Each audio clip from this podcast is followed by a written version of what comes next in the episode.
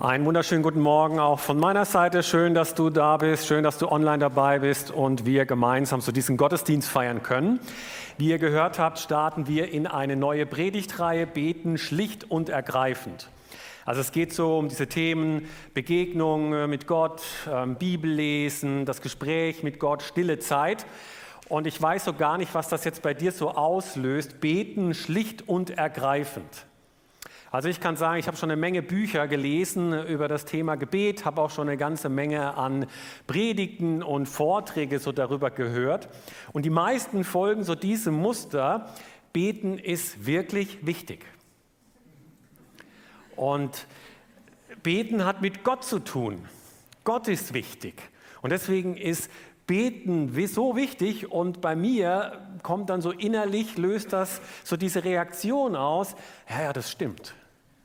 Und eigentlich müsste ich, was müsste ich? Ihr müsst mehr beten. Und wisst ihr was? Dann fühle ich mich sau schlecht. Ich provoziere mal heute Morgen und versuche das mal und sage das mal so ganz kurz. Ich will nicht, dass du mehr betest.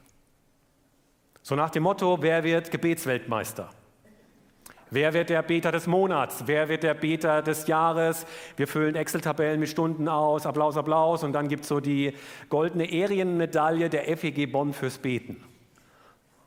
Ich sage das mal so deutlich, weil ich selber nicht mehr hören kann. Du musst mehr beten. Und daher, diese Predigtreihe, ähm, versteht den bitte nicht als einen reinen Appell, wir müssen mehr beten, sondern beten als Lebenselixier, als Lebensraum, den wir einnehmen können, als schlicht und ergreifend. Gebet, das mich bewegt, ja, das mir zu Herzen geht, das mein Leben reich macht. Und der Wunsch von uns, die wir hier so die Predigten über das Thema Gebet halten, ist, dass das neue Impulse für dein und mein Gebetsleben bereithält. Vielleicht das auch so ein bisschen aufweckt, was eingeschlafen ist, aber vor allem das deutlich macht, was Gott der Vater, Gott der Sohn und Gott der Heilige Geist uns eigentlich schon lange gibt. Und zu Beginn dieser Predigtreihe, so dieses Thema, ich habe die Sehnsucht zu beten, diese Begegnung mit Gott, ich will so gerne beten. Ich bin überzeugt, weil Gott uns Menschen geschaffen hat, haben wir alle eine große Sehnsucht in uns, Gott zu begegnen. Das ist so ein Urimpuls von uns Menschen. Zugegeben, beim einen ist das vielleicht mal mehr präsent, beim anderen weniger. Aber ich glaube, alle Menschen haben so diese Sehnsucht, Gott zu begegnen. Weiß nicht, ob euch das schon mal aufgefallen ist. In allen Religionen wird gebetet. Da gibt es diese Sehnsucht nach Gott, Begegnung mit Gott. Und dann ist es ja sogar so, selbst Menschen, die eigentlich nicht an Gott glauben, fangen in bestimmten Lebenssituationen und Lebensphasen an zu beten. Warum? Wegen dieser Sehnsucht, diesem Urimpuls in uns Menschen. Ich will so gerne beten, ich will so gerne Gott begegnen. Also auf der einen Seite, es gibt so diese Sehnsucht nach der Begegnung mit Gott, aber auf der anderen Seite ist Gebet wie so eine Dauerbaustelle, ich mal sagen. Nicht eine Tagesbaustelle, die mal so einen Tag da ist und dann wieder am Abend verschwunden ist. Nee, so eine Dauerbaustelle, die so über mehrere Wochen und Jahre vielleicht bleibt, die nie fertig ist, wo es immer noch was zu tun gibt, wo Luft nach oben ist, so Dauerbaustelle Gebet. Allgemein wird ja gesagt, große Bauwerke haben einen gewissen Hang zur Dauerbaustelle. Und tatsächlich, das kennen wir. Es gibt in Berlin so einen Flughafen, der eine Weile gedauert hat. Dann gibt es Stuttgart 21. Und ich habe dann diese Woche mal recherchiert, auch hier in unmittelbarer Nähe, die Beethovenhalle ist, glaube ich, auch so eine Dauerbaustelle, oder? Ich habe mal recherchiert, im Dezember 2015, da ist der Startschuss gefallen zur Sanierung. Und 2018 sollte alles fertig sein. Jetzt die neuesten Prognosen sind irgendwie 2024, 2025. Am Freitagabend hatten wir so ein Helferfest bei uns, da waren so ein paar gefühlt Experten, die haben dann gemeint, nee, das klappt auch nicht und es wird in Frage gestellt, das ganze Ding kann auch sein, dass es abgerissen wird. Jedenfalls die ursprünglich 60 Millionen, das hat sich mittlerweile verdreifacht, der Preis, also die Kosten. Wir merken, Dauerbau, große Bauwerke haben den Hang zu so einer Dauerbaustelle zu werden. Und so gibt es auch dieses Großprojekt in meinem Leben, meine Beziehung zu Gott, zu Jesus Christus. Und da ist immer was zum Ausbauen, zum Renovieren, zum Verändern, da ist immer Luft nach oben. Könnt ihr mit diesem Gedanken mitgehen? Jetzt würde so ein Nicken helfen. Ja. Ich würde mir wünschen, dass ich heute Morgen so vor euch hintreten könnte und sagen könnte, ich weiß gar nicht, was ihr für Probleme habt mit dem Thema Gebet. Das läuft doch bei mir super. Geht immer steil bergauf, immer intensiver, immer schöner. Aber leider ist das nicht so. Es gibt Tage, da fällt mir das Beten leicht und dann gibt es Tage, wo echte Kämpfe so beim Gebet sind und ich braucht meine Entscheidung und meine Disziplin und das ist dann so der Punkt, wo diese Dauerbaustelle echt anfängt zu nerven, wo, Gebet einfach echt anstrengend ist. Und ganz gleich, wie alt wir sind oder wie jung wir sind, ob wir schon ganz lange an Gott glauben oder erst seit kurzem, wir alle machen immer wieder diese Erfahrung, dass wir mit unserem Gebetsleben herausgefordert sind. Dass das nicht immer so einfach ist. Da gibt es diese Begegnung, diese Höhenflüge mit Gott, aber dann gibt es auch so Tiefflüge und manchmal fühlt man sich wie so ein Bruchpilot, wenn man so vielleicht nach so ein paar Tagen mal feststellt, oh Mist, jetzt habe ich die letzten Tage, die letzte Woche überhaupt nicht bewusst mal gebetet oder in der Bibel gelesen. Also ich fühle mich dann manchmal wie so ein Bruchpilot. Und so tun wir Christen uns manchmal schwer mit dem Thema Gebet. Und wir sind ja auch in guter Gesellschaft. Selbst die Jünger hatten da so ihre Schwierigkeiten. Weshalb sie Jesus gefragt haben, wie sollen wir denn beten, Jesus? Und da sich ja unser Leben auch immer wieder verändert, sind wir zusätzlich herausgefordert bei diesem Thema. Da kriegst du ein Kind, Familie wird größer und plötzlich sind, ist die Ruhe weg und dir fehlen so diese Rituale. Oder du fängst mit einer neuen Arbeitsstelle an neues Studium, neuer Arbeitsplatz, Ausbildung. Oder du ziehst um, wie in unserem Fall, und plötzlich sind die ganzen Routinen des Tages dahin und du musst gucken, wo finde ich denn diese Zeit, wo finde ich diesen Slot, dass ich wieder diese Begegnung mit Gott suchen kann. Und gerade da finde ich ja den Vergleich auch mit dem Gebet als Dauerbaustelle sehr treffend, denn eine Dauerbaustelle bedeutet auch einfach Arbeit. Und was haben wir, was haben du und ich nicht schon alles beim Thema Beten ausprobiert? Also, ich erzähle mal so ein bisschen von mir. Mein Bruder und ich, wir hatten so mal diese Phase, wo wir gesagt haben, wir stehen jetzt morgens ganz früh auf und fangen an mit Beten. Und wir haben dann so gesagt, während der Schulzeit, 5 Uhr, da stehen wir auf. Und dann beten wir so unsere Gebetslisten durch. Man muss ehrlicherweise sagen, ich habe dieses Projekt nach wenigen Tagen äh, gecancelt, eingestampft. Mein Bruder ist schon immer so der hartnäckigere von uns beiden gewesen. Der hat das noch fortgeführt. Allerdings war das dann so ein bisschen anders als gedacht. Das sah nämlich dann so aus, 5 Uhr morgens hat sein Radiowecker angefangen zu lärmen, zu brüllen, aber nicht er ist aufgewacht, sondern ich im Nebenzimmer. Und jetzt kann man natürlich sagen, das ist super, Markus, dann hattest du so die Zeit zum Beten, aber das war ja nicht Sinn und Zweck der Übung. Und das Brutale war dann immer noch, er hatte nicht irgendeinen so Radiosender eingestellt, sondern es gibt ja diese Funktion bei so älteren Radioweckern, gar keine Ahnung, ob es das noch gibt, wo, man so, wo die so brummen. So, äh, äh, äh. Und was er dann gemacht hat, oh Mist, ich wache morgens nicht auf, also hatte das Ding noch lauter gedreht, also bis zum Anfang, aber es hat nicht geholfen. Und ähm, eigentlich müsste er mir Schmerzensgeld zahlen, bin ich zutiefst von überzeugt äh, wenn du das siehst, ja.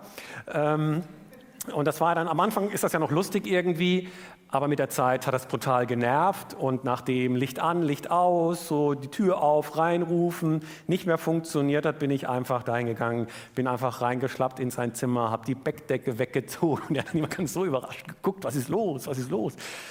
Also früh morgens aufstehen. Als Student habe ich das dann nochmal versucht. Und nicht jeden Morgen, einmal die Woche, nicht alleine, mit anderen zusammen. Da gab es solche Gebetsgruppen bei uns im Studium und das hat gut geklappt. Morgens um halb sechs haben wir uns zum Beten getroffen. Einer ist dann vorher Brötchen geholt an der Tankstelle, einer hat eine Andacht vorbereitet und dann hatten wir eine gute Zeit miteinander und dann haben wir gebetet. Das war gut und schön. Und mir hat das gezeigt, ich habe gelernt, mit anderen zusammen beten fällt mir leichter, zumindest morgens um diese Uhrzeit, fällt mir viel, viel leichter, wenn ich das mit anderen zusammen mache. Ich habe dann auch mal ein paar Monate mal, hatte ich auch mal so eine Phase, habe ich meine Gebete alle aufgeschrieben. Das ist ja so im nordamerikanischen Bereich eine ganz ähm, gängige Methode. Und äh, voll euphorisch bin ich da auch dran gegangen, habe mir so eine richtige DIN A4-Klatte gekauft, so richtig schön, mit viel Platz zum Schreiben. Und ja, was soll ich sagen, auch das Projekt habe ich ja nach einer gewissen Zeit wieder eingestampft. Das Gute war, meine Gebete waren dann sehr konzentriert, weil du musst dich ja konzentrieren, wenn du das da so aufschreibst morgens. Da kannst du nicht irgendwie ins Labern kommen. Ähm, aber habe es dann einfach auch eingestampft, weil ich fand das mit der Zeit dann ziemlich mechanisch und unnatürlich. Mechanisch, weil das war dann so, wenn ich eine Seite aufgeschrieben hatte, dann war ich mit mir voll zufrieden. Aber wenn ich eine halbe Seite nur geschrieben hatte oder nur so eine Viertelseite, dann war ich mit mir nicht so zufrieden. Ich dachte, nee, Markus, das ist nicht in Ordnung. Du musst doch eine Seite schaffen. Aber ich fand es auch unnatürlich, weil ich dann irgendwann mal so dachte, hä, eigentlich habe ich eine Beziehung zu Gott, Gott ist mein Vater. Und ist das dann nicht eigentlich komisch, wenn ich plötzlich anfange, in so einer Beziehung äh, die Gespräche aufzuschreiben? Mache ich ja auch nicht bei meiner Frau oder mit meinen Kindern. Ich schreibe das denen ja auch nicht auf und dann, kommt, äh, dann gebe ich das denen rüber. Also ihr, ihr, merkt, ich erzähle so, wie das so für mich ist und ich will das auch gar nicht werten. Vielleicht ist das für dich super, mach weiter. Es gibt einfach unterschiedliche Gebetstypen. Gott hat uns unterschiedlich geschaffen. Wichtig ist, dass wir nicht aufgeben, wenn es um diese Dauerbaustelle geht, sondern dass wir immer wieder ausprobieren und weitermachen. Manche stehen morgens früh auf und beten, manche beten abends und manche beten zwischendurch. Manche beten laut, manche beten leise. Manche gehen in die Natur oder laufen rum, andere suchen zum Beten immer einen und denselben Gebetsort auf. Das gibt ihnen Sicherheit. Manche beten vorformulierte Gebete, manche beten total frei. Und so sind wir alle unterschiedlich. Wichtig ist, dass wir nicht aufgeben, sondern immer weitermachen.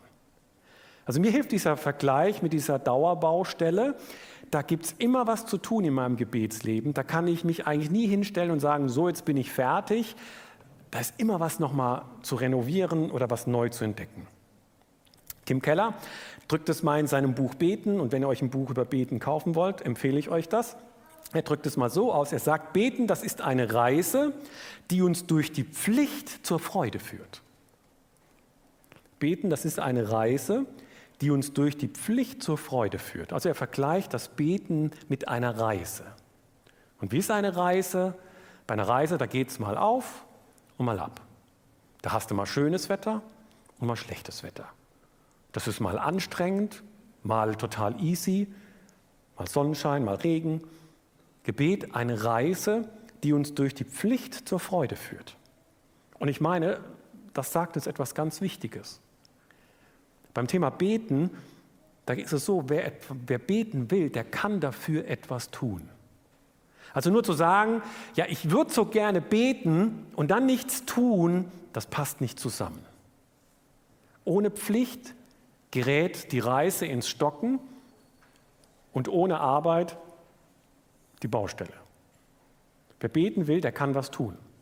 Aber ganz ehrlich, wenn dann bei unserem Gebeten das so ist, dass wir hinter unseren Erwartungen zurückbleiben, unserer Vorstellung, wie diese Zeit mit Gott denn sein soll, wenn wir das nicht so erfahren, wie wir uns das wünschen, dann kann das ziemlich frustrierend sein, bis dahin, dass wir sagen, so wir beenden die Reise oder wir stampfen die Arbeit an dieser Baustelle ein. Wahrscheinlich nicht so, so schätze ich uns jetzt nicht ein, dass wir sagen, so ab morgen bete ich nicht mehr. Und Bibellesen höre ich auch auf, bringt nichts, vielleicht sagen wir das nicht so, aber vielleicht schon so, dass da mit der Zeit was einschläft. Und dass uns diese Dynamik fehlt, nochmal neu unser Gebetsleben anzugehen, dass die Sehnsucht mit der Zeit stirbt, diese Sehnsucht nach dieser intensiven und schönen Begegnung mit Gott. Was mir hilft zu verstehen und weiter dran zu bleiben, ist auch etwas, was mir jemand vor ein paar Jahren mal gesagt hat. Er hat gesagt, beten ist, ähm, fällt uns grundsätzlich so schwer, weil das eine geistliche Tätigkeit ist und keine natürliche Tätigkeit. Es gibt zwar diesen Urinstinkt, diese Sehnsucht in uns, ich würde so gerne beten, ich will so gerne beten, aber das zu tun, das müssen wir dann lernen, weil beten, echtes Beten ist eine geistliche Tätigkeit. Echtes Beten ist eine geistliche Tätigkeit. Das tun wir nicht von Natur aus, von uns heraus.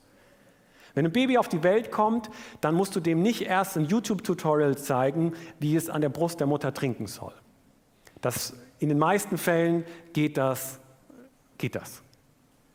Aber ein, aber ein Baby oder ein Säugling fängt nicht von sich aus plötzlich an, stundenlang zu beten.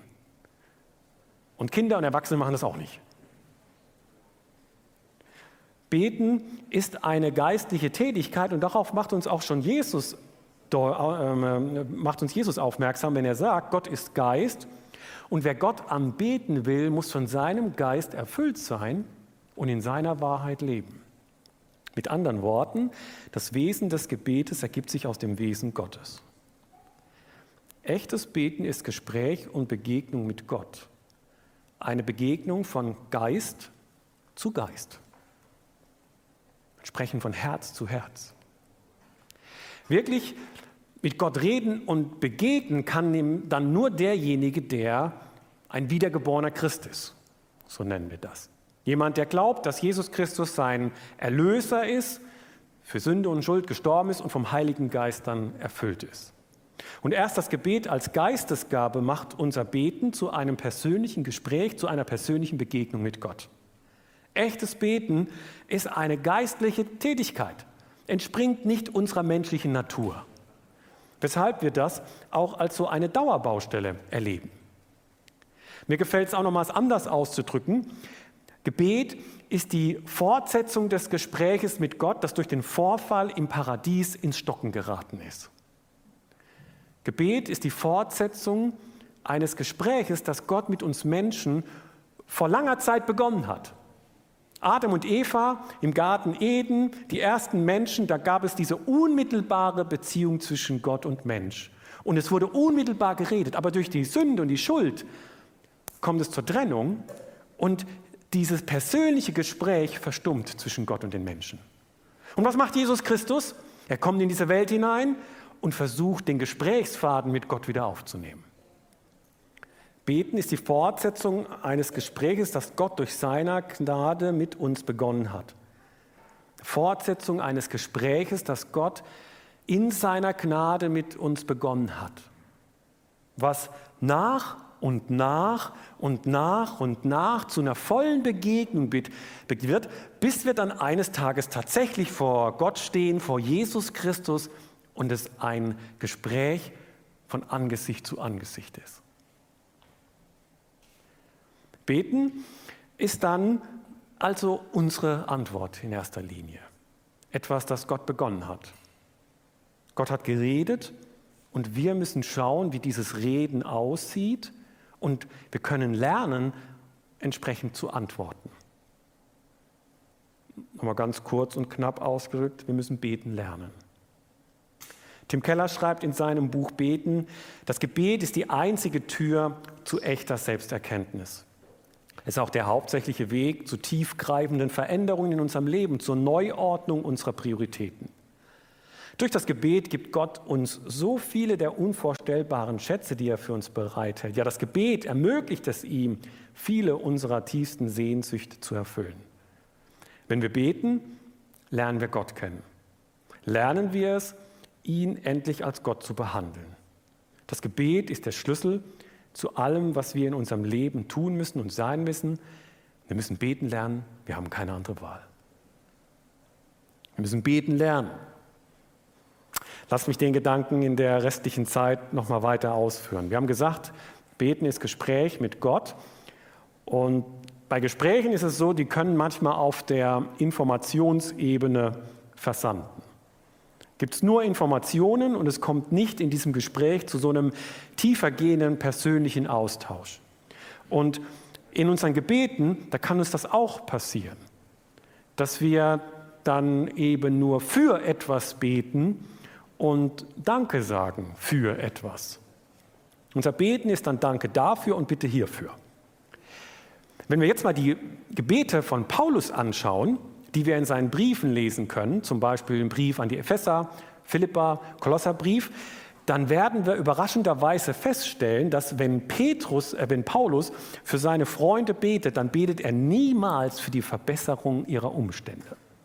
Und das ist ja schon wirklich überraschend, weil seinen Freunden ging es ja damals richtig dreckig. Den Leuten, denen er diese Briefe schreibt, denen ging es ja nicht gut. Die hatten Verfolgung wegen ihres Glaubens, die hatten Hungersnöte zu erdulden, da gab es tödliche Krankheiten, keine Impfungen wie heutzutage, Unterdrückung durch die Mächtigen, Trennung von der Familie. Also die lebten, würde ich mal so sagen, definitiv gefährlicher, als wir heute leben. Und das ist ja schon krass. Wir finden in Paulus Gebeten keine einzige Bitte um irgendwie einen äh, barmherzigeren Kaiser oder um die tägliche Versorgung, um die Bewahrung vor einer Pandemie, um Heilung oder Bewahrung von irgendwelchen Situationen. Das finden wir nicht in den Gebeten von Paulus. Kann das sein? Paulus betet nicht für die Dinge, die in unseren Gebetslisten ganz oben auf sind? Das ist schon krass, oder? Ist es deshalb falsch, für diese Dinge zu beten? Keineswegs. Paulus kennt natürlich auch das Gebet von äh, Jesus Christus, das Mustergebet, das Vater unser. Und darin heißt es ja, unser tägliches Brot gib uns heute und erlöse uns von dem Bösen. Und an anderer Stelle, da fordert ja Paulus auch auf, dass wir für die Obrigkeit beten sollen. Und das zeigt uns so, diese Gebete von Paulus sind jetzt kein Mustergebet wie eben das Vater unser, aber es zeigt uns schon, worum Paulus für seine Freunde am meisten gebetet hat. Es zeigt uns, was in seinen Augen das Wichtigste beim Thema Gebet ist. Hm, das ist schon interessant. Weshalb wir uns das vielleicht mal anschauen. Wofür betet denn eigentlich Paulus? Epheser 1, Vers 17, also ganz am Anfang des Epheserbriefs, da lesen wir, Paulus, ich bete darum, dass Gott euch den Geist der Weisheit und der Offenbarung gibt, damit ihr ihn immer besser kennenlernt. Er öffne euch die Augen des Herzens damit ihr erkennt. Was ist für Paulus das Wichtigste? Er, dass seine Leser Gott kennenlernen. Wir merken, für Paulus ist Beten nicht so sehr die Methode, etwas von Gott zu bekommen, sondern Gott selbst zu bekommen. Dass wir mehr von Gott haben. Paulus macht das dann mit einem schönen Bild deutlich. Eröffne euch die Augen des Herzens. Wir wissen, unser Herz hat keine Augen. Also ist ein Bild gemeint. Was ist das Herz in der Bibel? Das ist das Kontrollzentrum unseres menschlichen Daseins. In, unserer, in unserem westlichen Denken, da unterscheiden wir zwischen Herz und Hirn. Im Hirn ist das Denken, im Herzen die Gefühle. Im hebräischen Denken, in der Bibel kommt das alles ins Herz. Herz ist das Kontrollzentrum unseres menschlichen Ichs. Da liegen unsere Loyalitäten, unsere Hoffnungen, unsere tiefsten Wünsche und Sehnsüchte und all, was diesem Herzen ist, das treibt uns an. Und die Augen des Herzens jetzt für eine bestimmte Wahrheit zu öffnen, und das bedeutet, diese Wahrheit soll uns zutiefst packen, verwandeln, zu unserer Identität werden. Und tatsächlich, wir mögen vielleicht mit unseren grauen Zellen schon lange gewusst haben, dass Gott irgendwie anders ist als wir Menschen, dass Gott heilig ist. Aber wenn das so tief in unsere Herzen zutiefst einsinkt und das zu unserer Identität wird, wenn uns das verwandelt, dass Gott heilig ist, dann wird mein Verhalten so sein, dass ich diesen Dingen ausweiche in meinem Leben, die Gott nicht ehren. Jetzt ganz wichtig, an wen schreibt denn Paulus diese Zeilen? Sind das Leute, die Gott noch nicht kennen? Sind das geistliche Tiefflieger? Sind das Loser im Glauben? Ich glaube nicht. Ich würde sagen, das sind wahrscheinlich so Leute wie wir. Paulus sagt davor, ich habe von eurem Glauben gehört. Also er kennt die nicht alle persönlich, aber er hat vom Glauben der Leute gehört. Und das ist ja schon was, wenn du vom Glauben anderer Leute hörst, das ist ja meistens gute Dinge. Ähm, aber das sind Leute wahrscheinlich wie wir heute Morgen hier. Und es ist so, als sagt Paulus, wisst ihr was, lasst uns mal tiefer gehen. Das soll tiefer gehen. Und Paulus vertieft dann weiter, was er mit Gott kennenlernen meint, wenn er dann sagt, er öffne euch die Augen des Herzens, damit ihr erkennt, was für eine Hoffnung Gott euch gegeben hat, was für ein reiches und wunderbares Erbe er für die bereithält und mit was für einer überwältigend großen Kraft er unter uns, den Glaubenden, am Werk ist. Wir haben jetzt keine Zeit, das irgendwie alles im Detail auszuführen. Natürlich wissen alle Christen im Kopf, was das mit Jesus, was wir mit Jesus haben, aber Paulus will, dass das tiefer geht, dass das noch mehr wird.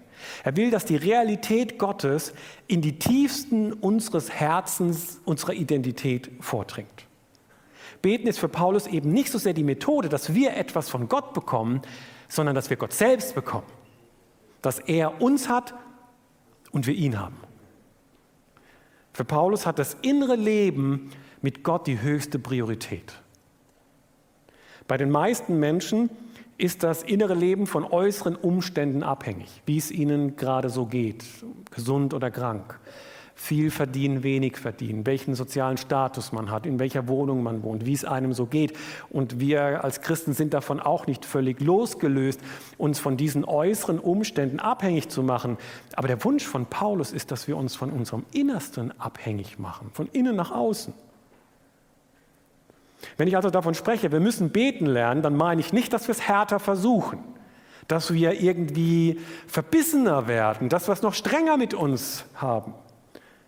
Ich habe gesagt, beten ist eine geistliche Tätigkeit und wir könnten uns Elektroschocks verpassen.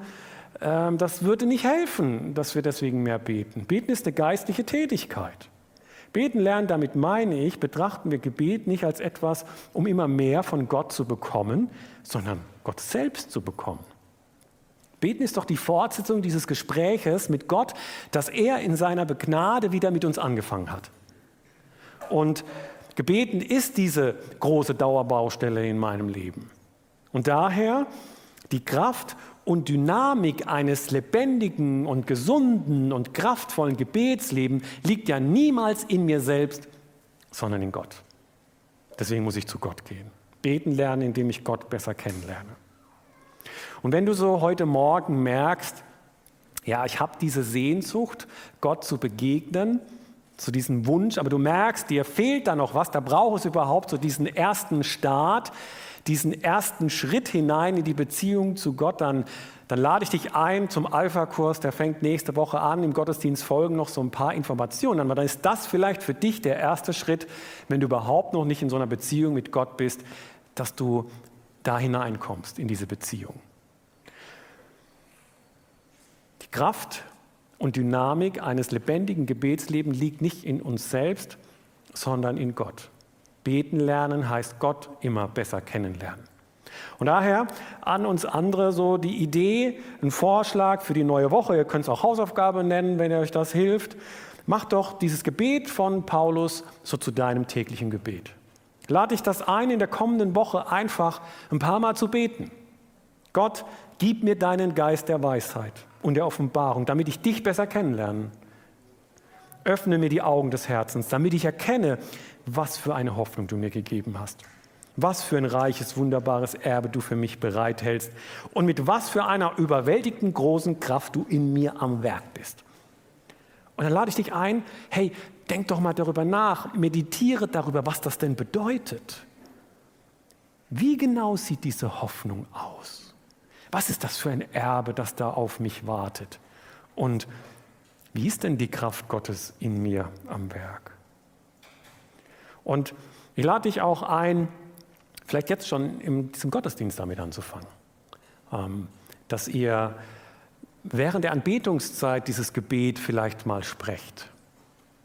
Oder während der Mahlfeier, da gibt es ja dann vielleicht auch so ein bisschen Pause für dich, dass du an deinem Platz sitzt und dass du anfängst, das zu beten. Wenn du zu Hause bist, dass du dieses Gebet mitsprichst.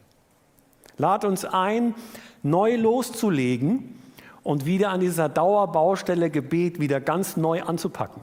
Oder diese Reise fortzusetzen, wenn du sie unterbrochen hast. Bist du dabei? Amen.